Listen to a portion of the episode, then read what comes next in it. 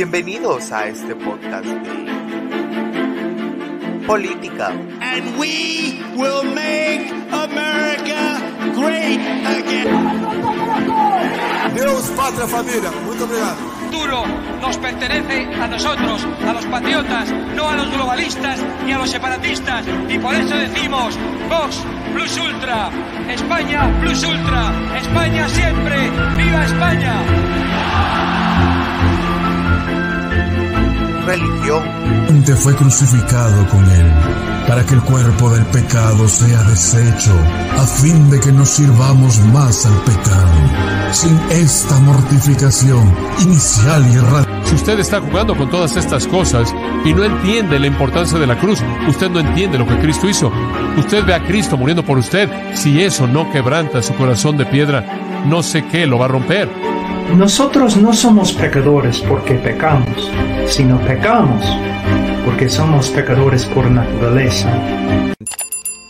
En el corazón de la teología reformada está la afirmación de que la teología es vida, porque la teología es el conocimiento de Dios. Y no hay conocimiento más importante que exista para informar nuestras vidas que el conocimiento de Dios. Conspiración. Así que sean bienvenidos a Política un poco más. Hola amigos de Política y un poco más, sean bienvenidos a un nuevo episodio de podcast.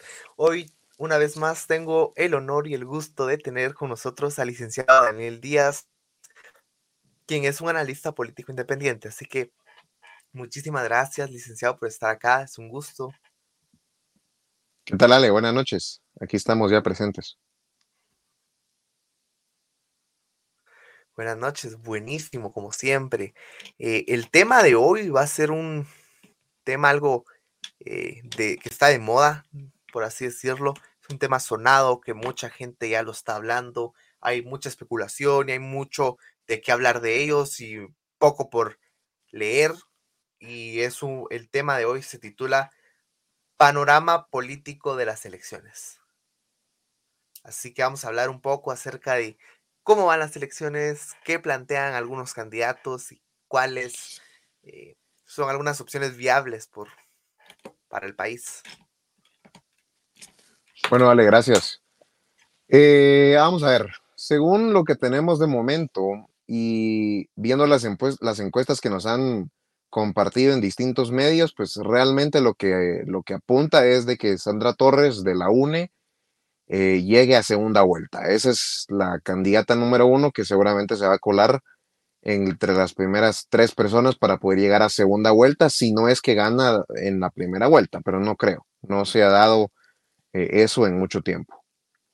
Eh, de ahí, la segunda opción, bien podría ser la candidata Suri Ríos por parte del partido Valor Unionista, eh, que también perfila a que se va a poder meter entre los, entre los primeros tres candidatos posibles para, para llegar a la segunda vuelta. Y pues el tercero, el tercer candidato, pues se lo está peleando por ahí Edmond Mulet del partido Cabal y se lo está peleando también este, una, una tercera opción viable. Por ahí dicen que podría ser el señor Carlos Pineda, que realmente ha jalado voto, ha jalado gente y le ha metido mucho a las redes sociales.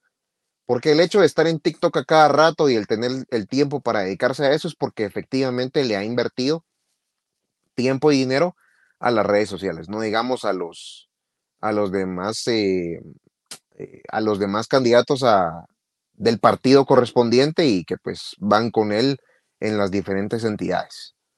Entonces creo yo que ese es el panorama que tenemos de momento. Estos cuatro candidatos perfilan a ser los que van a estar entre los primeros tres, cuatro candidatos. Y lamentable, lamentable porque una vez más, después de cuatro años de una sequía política en este país, vamos a volver a tener un atraso en todos los procesos políticos y en todos los avances que este país necesita para poder salir adelante. Así que yo creo que ese es el panorama que tengo de momento con relación a los candidatos a la presidencia. Claro, y es que como lo ha dicho eh, en episodios anteriores el profesor Mansuetti, acá en el, en el podcast, ah, Guatemala es un caso raro en elecciones porque los candidatos, los candidatos son proscritos. O sea, en sí no hay una como que democracia a full porque ah, te voy a dejar que escojas entre los que yo escoja que puedes escoger. Entonces, algo así estamos acá con las elecciones en Guatemala. Ah, ya hemos visto algunos candidatos que no los han dejado inscribirse. Eh, como lo hemos dicho, por nosotros que participen todos, ¿verdad? Para que el pueblo elija en verdad qué es lo que quiere. No sé qué piensas de eso. Mira, yo realmente considero que todo candidato debe participar siempre y cuando tenga las bases legales correctas y definidas eh, en, su, en su momento. O sea, sí creo yo que las cosas que se están haciendo con relación al candidato Roberto Arzú, pues definitivamente son, son de alguna manera eh, tontas y de alguna forma pues es una especie de sentencia política para que él no participe. Es decir, he escuchado a, Roberto en varias ocasiones decir que él por nunca haber estado en el Estado, pues no debe presentar finiquito. Esa es una. Pero hay varias también cosas que se le han atribuido a que ha hecho campaña anticipada, a que ha hecho esto y lo otro y que pues por eso no puede participar. Yo creo que yo considero lamentablemente que ese tipo de cuestiones pues de verdad no deberían entrar al caso, porque yo no creo que hacer campaña anticipada realmente sea un motivo legal para no dejar inscribir a un candidato. Es decir, no le veo yo un, un sentido común a anular la inscripción de un, de un posible candidato para una elección. ¿Por qué? Porque hacer una campaña anticipada realmente lo que hace es de darse a conocer ante la gente y poder, y poder presentar el trabajo que uno tiene con el, con, con el equipo de trabajo predeterminado, pero eso no le quita ni le pone a los demás candidatos que todavía están pendientes de hacer una campaña. O sea, si te das cuenta, no hay, no existe un argumento lógico y jurídico que nos diga con exactitud que es perjudicial una campaña anticipada en un proceso electoral. O sea, no, no hay evidencia concreta de que eso sea eh, una especie de manipulación para poder así ganar la presidencia. Eh, yo creo que sería todo lo contrario. Sería bueno que una persona se dé a conocer si realmente tiene un partido con las bases ya sentadas y con un equipo eh, ya predeterminado, calificado por ellos mismos, y así sería mucho mejor conocer a, a los candidatos, porque pues por ejemplo en estas épocas modernas podrían poner una especie de página web y podrían entonces ellos presentarse a sí mismos, empezar a lanzar en redes sociales y pues quien no quiera ver campaña que no la vea. Es decir, no te la van a meter a la fuerza al celular, pero quien no quiera ver que no vea y quien, y quien quiera ver pues que se meta a, a las redes sociales, a los diferentes perfiles y que empiece a ver las opciones que tiene. Claro, totalmente. O sea, yo pienso que ¿Cómo te vas a dar a conocer en unos meses, que es donde la campaña se considera legal dentro de esa ridícula ley electoral? Ah, al menos yo no votaría por alguien que salió eh, hace unos meses a decir, ah, yo, yo soy tal y tal y quiero ser presidente por estas razones. O sea, a mí me gustaría saber qué ha hecho y cómo ha trabajado durante eh, la época no electoral, ¿verdad? Ah, porque los políticos siempre salen a hacer las buenas obras y todo cuando es época electoral, pero queremos ver también cómo se comportan fuera de la época electoral, ¿no? Es que eso es lo que pasa. Por eso digo que realmente lo que sucede en Guatemala es, son procesos jurídicos eh, absurdos y es una burocracia que nos atrasa como país porque venimos viendo candidatos que, por ejemplo, a ver, a Edmond Mulet no lo conocía nadie en el 2019 cuando se quiso lanzar a la presidencia. No lo conocía nadie y lo conocían muy pocas personas que han estado, por ejemplo, en el cuerpo diplomático o, o, que han estado ya en algunas embajadas y que han tenido contacto con las demás entidades internacionales. Pero el resto de la población no tenía idea de quién era Edmond Mulet y en especial la generación, por ejemplo, de los 90, de los 2000, no conocían quién era Edmond Mulet. Tal vez algunas personas de los 80, por lo, de los, por lo de los casos de las adopciones que se dio, que realmente no tengo muy claro cómo se dio eso. Por ahí dicen que sí, por ahí dicen que no, que es culpable, pero pues, realmente no me consta. Y, por ejemplo, pero este candidato, Edmond Mulet, pues no lo conoce nadie. Y por ejemplo, su, discurso político que tiene es decir, yo fui eh, secretario de las fuerzas de las Naciones Unidas, pero eso no me dice nada. Es decir, eso al final de cuentas es un puesto de burocracia internacional eh, pagado con dinero de todos los Estados miembros y eso no me dice nada. Eso no me dice que actuó de forma correcta o incorrecta, pues porque ya sabemos y lo hemos dicho en este canal que las Naciones Unidas está tan manchada como cualquier partido político guatemalteco. Claro, al final eso, como que en vez de darme ganas de votar por él, más razones para no votar por él. Claro, o sea, Edmond Mulet es un tipo que realmente no era muy conocido y que ahora resulta que los jóvenes pues se han inclinado a él, pero porque eh, han habido personas que se quieren unir a él para poder presentar una nueva, una nueva cara. Lo que pasa es que lo que tiene Mulet es de que eh, engaña más que todo a, la, a las generaciones jóvenes diciendo yo fui en la ONU, yo conozco el bien común, yo conozco de democracia, yo conozco de poder atender las necesidades del guatemalteco, yo sé esto, yo sé lo otro. O sea, tiene, tiene ideas progresistas, eh, tiene ideas izquierdistas, tiene ideas woke, como le decimos la famosa palabra que nos gusta, eh, que realmente atraen a un público joven, pero que pues al final de cuentas no convence, porque yo no veo tampoco muchos jóvenes queriendo votar por Molet, eh, pero lo que sí veo es que por ahí eh, va su estrategia, ¿verdad? Claro, es hacerse el cool y, como dije, salir a la cucarachita al estilo Mujica. Ujú, claro, ¿no? Y ponerse, y ponerse afuera del Tribunal Supremo Electoral con una, con una parrilla, poner carne con tortilla para los que lleguen, o sea, eso, eso ya es política barata de los 90. Populismo barato. O sea, eso es populismo barato, eso ya no está para hoy en día, pues así, ahí sí que como dijo Carlos Pineda, bien, bien lo dijo él, eh, ya no estamos para esas tonteras, pues, ya no estamos para, esas, para esos discursos de, de ponerse así con las personas, o por ejemplo, Sudy Ríos con, eh, con el alcalde Quiñones yéndose a meter a los buses, a los mercados, cuando realmente nunca frecuentan esos lugares, o sea, es campaña de los 90, de los 80, es campaña barata, es campaña tonta, eh, ver a Suri y a, y a, Quiñones meterse a esos lugares y salir sonriendo en una camioneta. O sea, discúlpenme, pero la verdad, eso no viene al caso. O sea, yo realmente, yo realmente le hago un llamado de verdad a estas personas a decirles, miren, si realmente necesitan una asesoría política de cómo hacer una campaña, por favor, eh, contáctenme y yo les voy a decir cómo. Pero, pero se nota que no tienen un equipo que les diga qué deberían hacer y qué no o si lo tienen, el equipo no funciona. Realmente el cuerpo técnico y el y de marketing del, de los partidos está obsoleto y realmente es gente que no tiene ni idea de lo que está haciendo. Claro, eso nos dimos cuenta con la propaganda de, de Sammy Morales, con esa su ridiculez de dos mujeres un camino. Ah, bueno, pero fíjate que Sammy, a diferencia de los demás, es comunicador. Realmente lo que él trató de hacer ahí es hacer un chiste más que una propaganda, que al final de cuentas le salió bien, porque a mí me dio risa me dio risa. Lo que pasa es de que se ve absurdo sí, a, un, a, un, nivel político. Se ve, un, se ve absurdo para un nivel político. O sea, si él hubiera estado haciendo una comedia en su programa de Moralejas, pues lo entiendo.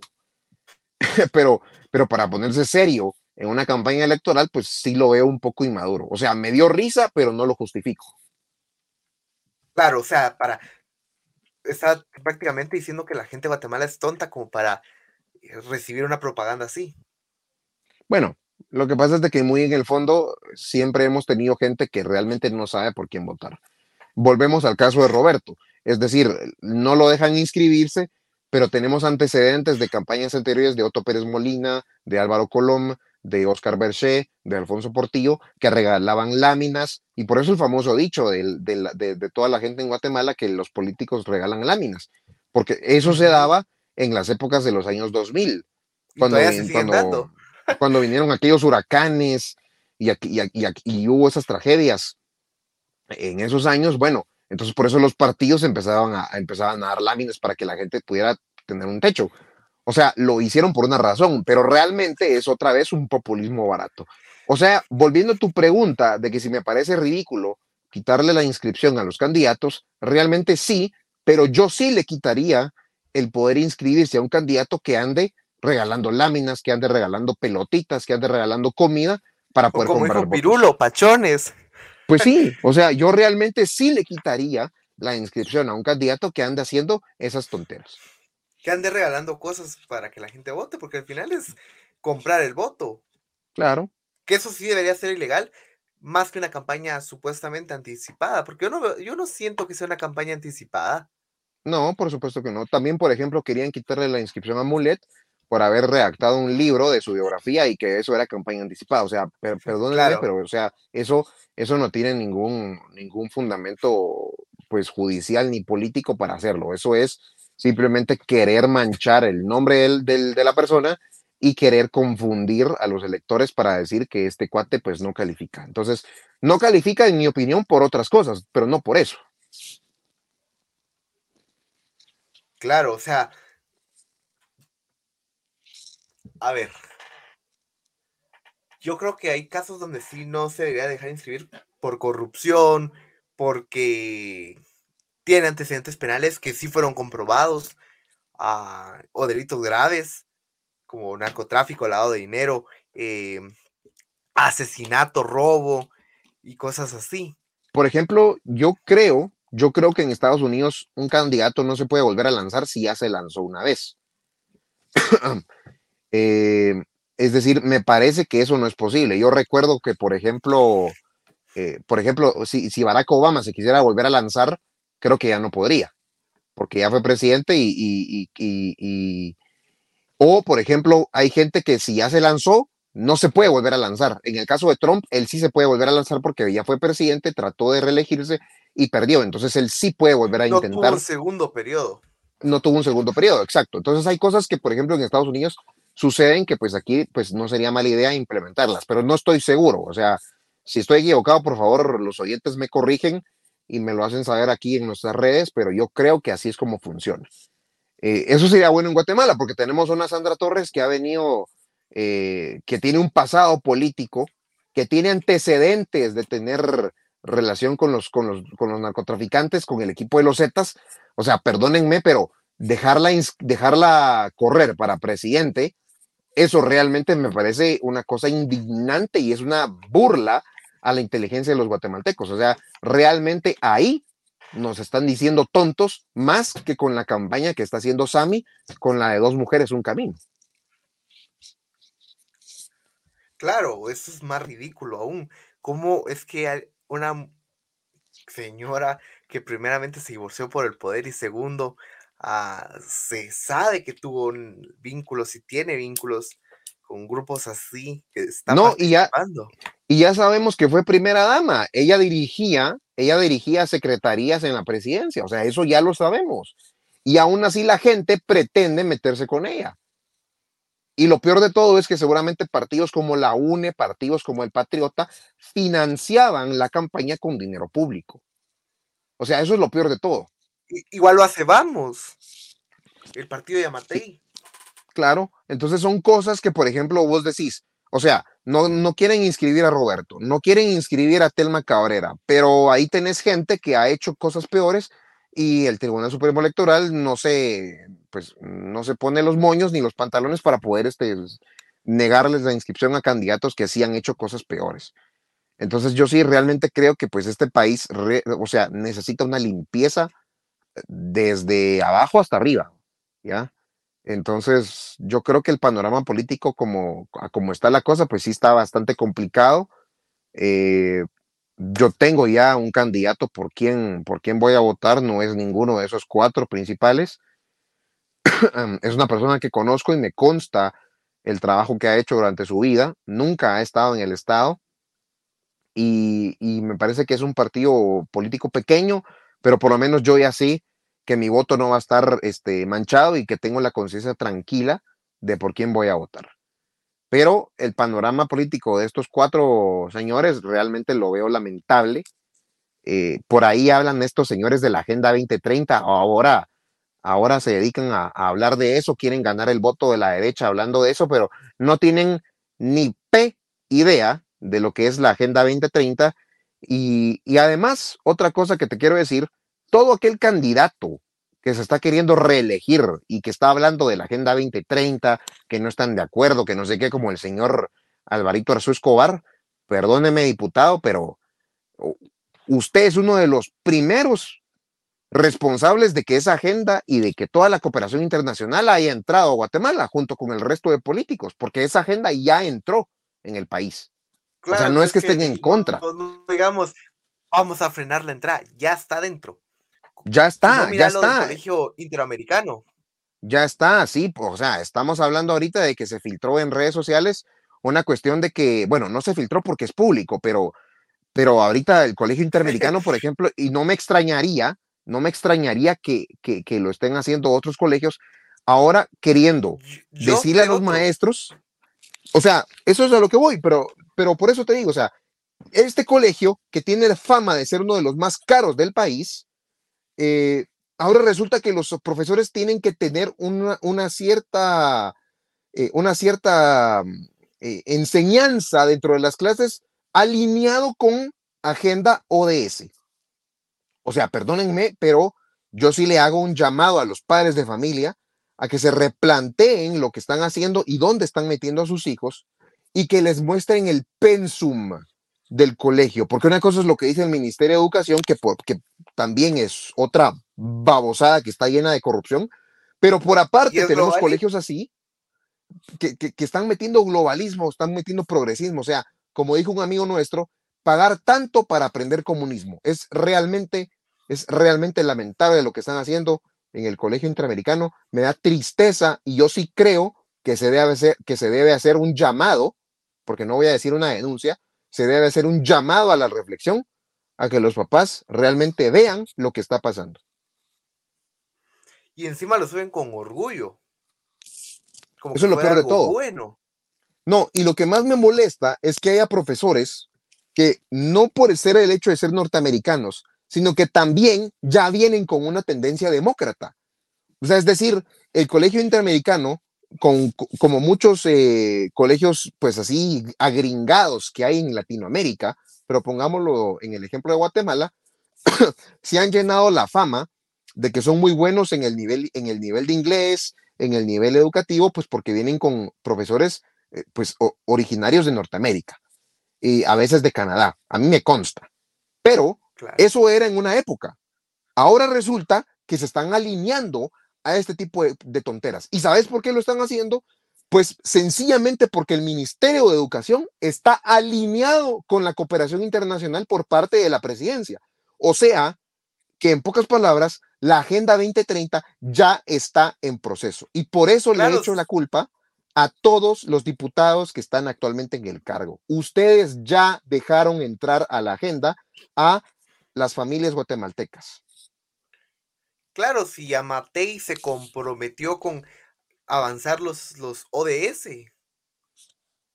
Lo ha hecho Yamatei, lo han hecho la, lo, han, lo ha hecho el Minex, lo han hecho todas las instituciones públicas. También lo han hecho con este, todas las alcaldías y con todas las entidades que necesiten cooperación. Señores, y esto no es, no es que sea algo que venga por arte de magia, o sea, cada vez que una alcaldía, que una institución política eh, del Estado viene y les dice, miren, vamos a implementar un programa, vamos a implementar un curso, vamos a implementar una capacitación para que ustedes eh, tengan un mejor rendimiento. Todo eso es cooperación internacional, señores. Todo eso es cooperación internacional. Y ya la dejaron entrar.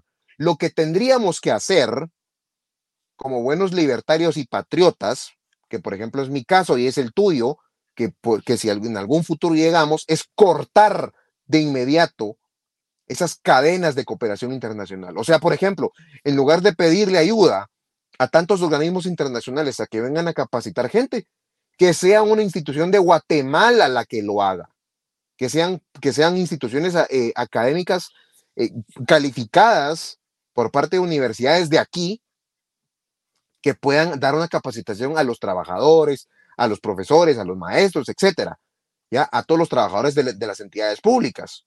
Pero si permitimos que lo haga la cooperación internacional, pues tenemos gente otra vez con este, con esta, eh, con esta adoctrinación que tienen con todas las entidades públicas.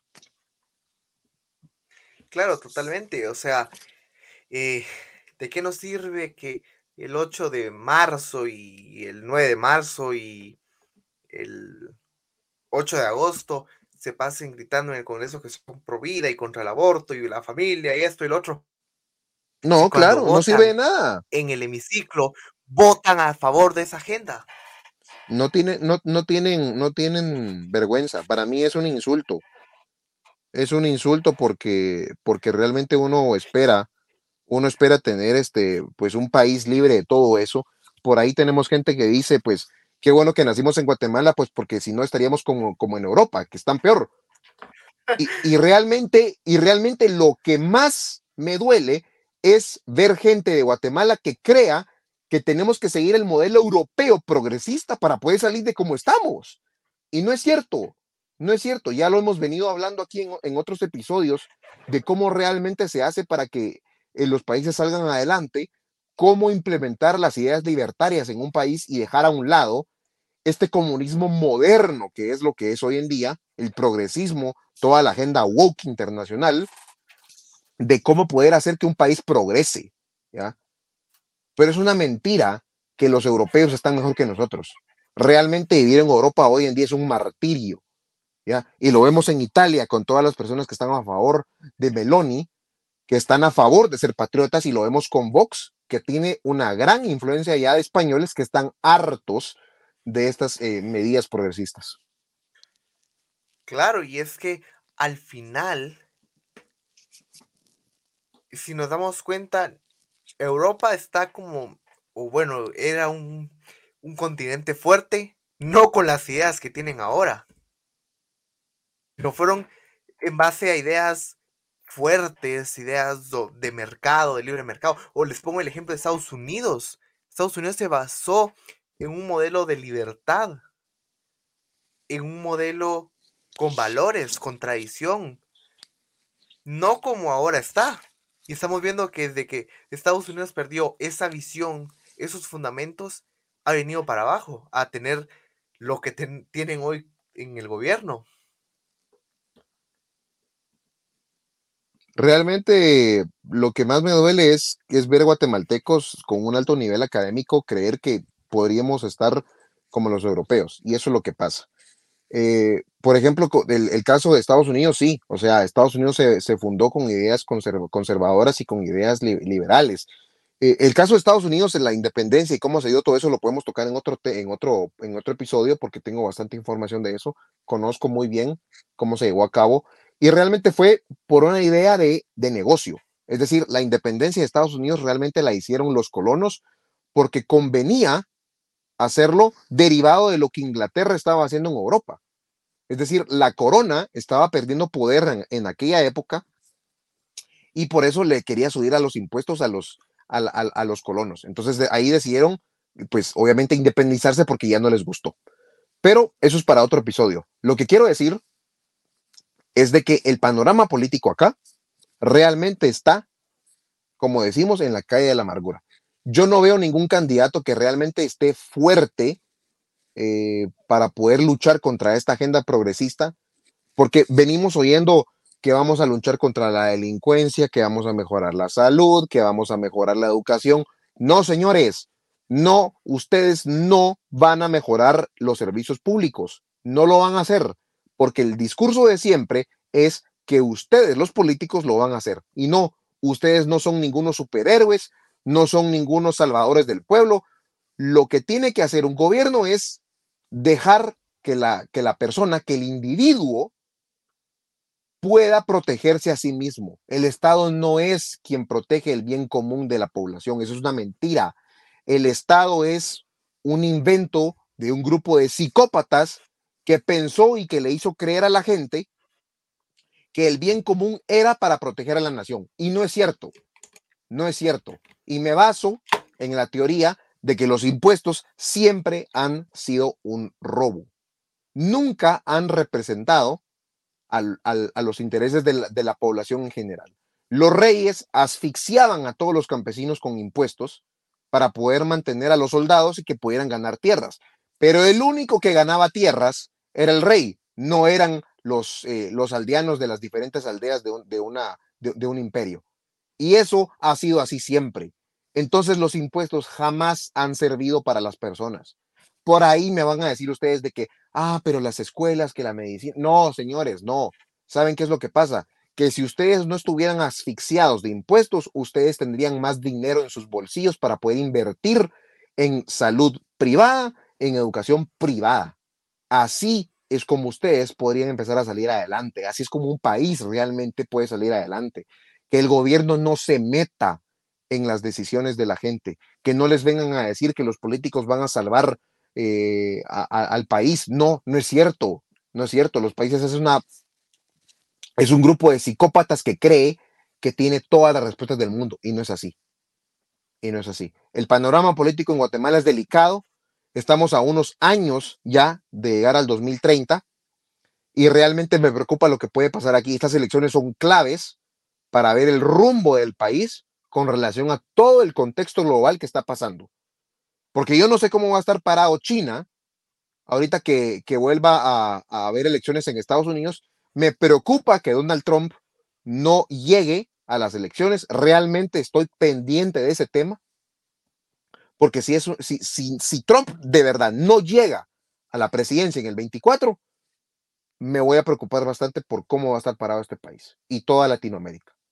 Es un riesgo que nos quedemos sin Trump para el 2024, de verdad. Aquí y hoy mismo lo estamos firmando. Claro, y es que sin sonar que sea mesiánico esto o caudillista, el único que se ha enfrentado y los medios lo han querido socavar a fondo fue Donald Trump. Al final, ah, yo ya no confío en DeSantis, lamentablemente. Ah, siento que por ahí eh, en un inicio hizo las cosas bien, pero se desvió. Y ahí tiene unas sus cosas medio raras y medio oscuras de Santis, así que si Donald Trump ni siquiera gana las primarias, va a ser preocupante lo que va a pasar. Así es. Pero bueno, yo creo que podemos hacer un análisis después de Trump, eh, para, para, Trump, para en unos días, vamos a ver cómo sigue lo, de la cuestión judicial, pero sí, obviamente es un peligro que, Trump no, no, llegue a las elecciones. Claro, pero bueno, me gustaría ya para ir cerrando que le deje un mensaje a la audiencia. Yo creo que el mensaje es, este, miren, no se dejen guiar por los políticos que dicen que ellos van a salvar a los, eh, al país. Yo creo que ustedes ya, ya lo saben, mucha gente ya sabe de lo que estoy hablando, pero no se confundan, no se confundan, porque muchos de ustedes caen en la misma trampa siempre. Ah, es que el candidato no sé qué tiene la preparación adecuada. Ah, es que aquel fue no sé qué. O por favor, tampoco no se dejen engañar de aquellas personas que tienen en los chats que dicen, es que yo trabajo en el Estado y ustedes no saben cómo son los procesos. Es bien difícil hacer las cosas a veces no sale como se quiere. Por favor, no me vengan con esas mamarrachadas, hombre. Lo que me están diciendo entonces es que ustedes no pueden hacer nada, que no pueden cumplir sus, sus objetivos entonces. Claro, y como es un puesto burocrático, no es una empresa, si no hay resultados, ah, bueno, no importa, no importa, esperamos otros cuatro años a ver qué pasa. O sea, por favor, no, no, no me vengan con esas tonteras. Entonces, yo sí creo que tenemos que centrarnos bien en qué candidato está hablando de forma coherente. Definitivamente los votos no deben de ir a la UNE, ni a Prosperidad Ciudadana, tampoco a Cabal, ni tampoco a Valor Unionista. Esas personas no son las adecuadas. Totalmente de acuerdo, y esa es la mayor excusa que siempre dan, eh, que no saben cómo son los procesos, ni que cuatro años no alcanzan, eh, para hacer un cambio. Y tonteras así que son las mismas mentiras que han dicho presidentes tras presidentes. Ah, y estoy de acuerdo, no hay que votar ni por ninguno de izquierda, nada de MLP, UNE, Semilla, WINAC, VOZ, ni tampoco por aquel grupo de, no es derecha obviamente, sino aquel grupo de mercantilistas como Valor Unionista, eh, prosperidad ciudadana, vamos, ni locos hay que votar. Ah, y hay que ver otras opciones, ¿verdad? Y hay que ver a qué candidatos se les puede apoyar. y ver qué candidatos salen, porque algún, más de alguno va a salir después. Así es. Sí, correcto. e- eso sería eh, parte de mi consejo también. Y pues muchas gracias, licenciado, por estar una vez más con nosotros. Espero que pronto pueda volver a estar. Y sería muy bueno hacer ese de Trump y también de las elecciones de, de Guatemala ya más adelante. Y de la independencia de los Estados Unidos, claramente, como un repaso histórico. Y también quiero agradecer a la audiencia que se quedó hasta acá. Muchísimas gracias por habernos acompañado. Recuerden, hoy estuvo conmigo el licenciado Daniel Díaz. ¿Cómo lo pueden encontrar en las redes? Estoy como diputado por voz, diputado por voz en Twitter. Ahí lo pueden encontrar y van a ver eh, parte de sus tweets y se los recomiendo, síganlo. Y a mí me pueden encontrar en mis redes sociales como real-alejandro-corado. Y fue un gusto. Esto fue Política y un poco más. Hasta la próxima.